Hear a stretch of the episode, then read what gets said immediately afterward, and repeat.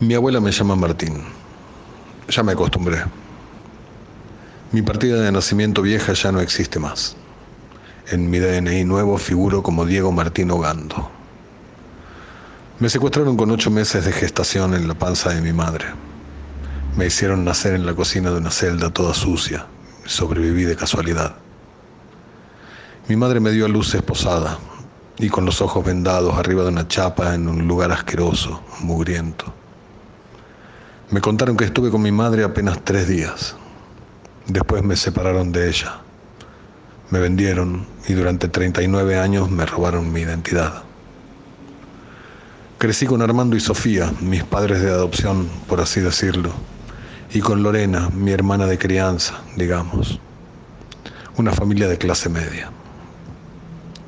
Yo siempre supe que no era hijo de Armando, siempre hablábamos de cómo había sido mi adopción, entre comillas.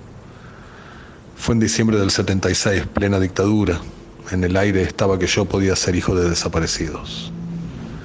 Él no podía tener hijos y le dijeron, anda a tal clínica de la localidad de Wilde, tenés que llevar bastante plata y ahí ves. Él se presentó en la clínica clandestina y bueno, le vendieron un bebé. Él pagó por mí.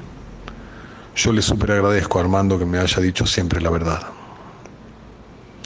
No es que yo esperé que mis padres adoptivos murieran, sino que se dieron así las cosas. Ellos fallecieron y a partir de ahí empecé. Pero siempre crecí con eso de querer saber sobre mi identidad. Quería saber de dónde venía. Pasaron más de cinco meses desde que me tomé la muestra de sangre.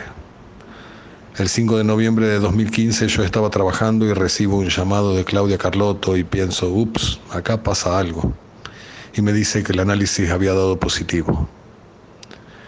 Me cuenta que mi papá se llamaba Jorge Oscar Ogando, mi mamá Estela Maris Montesano, que ellos están desaparecidos y que yo nací en el Pozo de Banfield, un centro clandestino de detención.